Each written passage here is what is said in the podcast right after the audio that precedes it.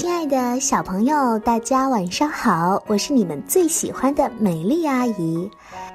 美丽阿姨的故事特别好听，对不对？那接下来呢，我们就要竖起小耳朵，听听今晚的故事了。田螺姑娘。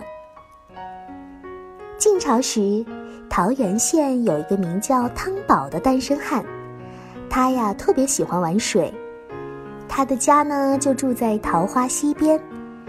有的时候，暴雨山洪搅浑了溪水，汤宝就会跳到水里清理泥沙。所以说，他家门前的桃花溪水一直都特别的清澈。有一年天下大旱，桃花溪几乎全都干了。汤宝在溪底下发现了一只特别漂亮的大田螺，他担心田螺会因为缺水而干死。于是把它带回家，放到水缸里，精心的养着。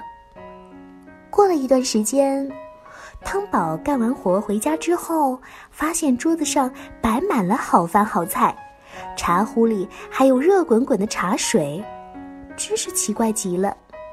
而且这样的好事还不止一回，第二天、第三天，天天都是这样。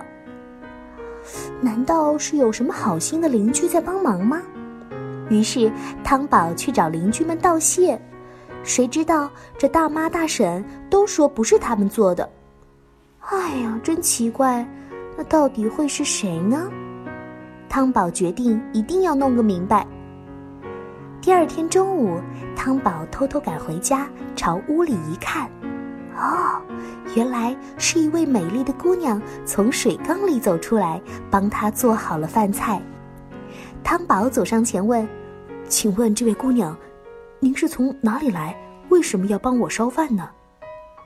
姑娘吓了一大跳，半天才羞答答的回答说：“我是桃花溪的田螺女。”因为一再蒙受您的恩惠，所以前来烧火煮饭，为你料理家务。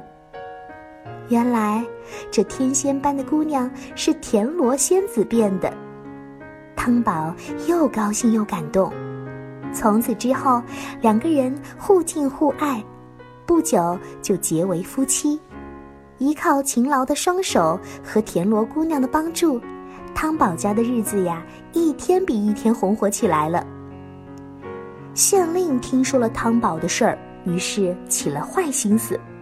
他对汤宝说：“今年的租子不要米粮，只要蛤蟆毛。若是交不出来，就别怪我不客气，赏你五十大板了。”汤宝把这件事情告诉妻子，田螺姑娘到桃花溪边走了一圈。不一会儿，就带回来了蛤蟆毛。县令看刁难不成，还是不死心，又对汤宝说：“今年富顺不要你的银两，只要一枚窝斗。如果说你找不到，可别怪我心狠手辣了。”这一次，田螺姑娘消失了三天，回来的时候手里牵着一只大黄狗。耳朵上长着奇异的黑色花纹，她告诉汤宝，这就是窝斗，他靠吃火为生，也能喷火。于是汤宝把窝斗牵到县衙，县令不相信，虽然说窝斗当场吞吃了火炭，又口吐火焰，他依然要打汤宝五十大板。这时，只听得窝斗一声大吼，喷出十丈烈火。当时，整个县衙门口火光熊熊，浓烟滚滚。坏县令啊，吓得一声尖叫，一溜烟儿逃得老远，再也不敢回来了。火灭之后，人们发现汤宝和田螺姑娘都不知道去哪儿了。据说，他们俩搬到了桃园深处，一直过着。幸福的生活。一个美丽的神话传说故事已经说完了，小朋友们，我们要早些睡觉了。好听的故事，明天晚上的同一时间还会有哦。晚安啦，明晚再见。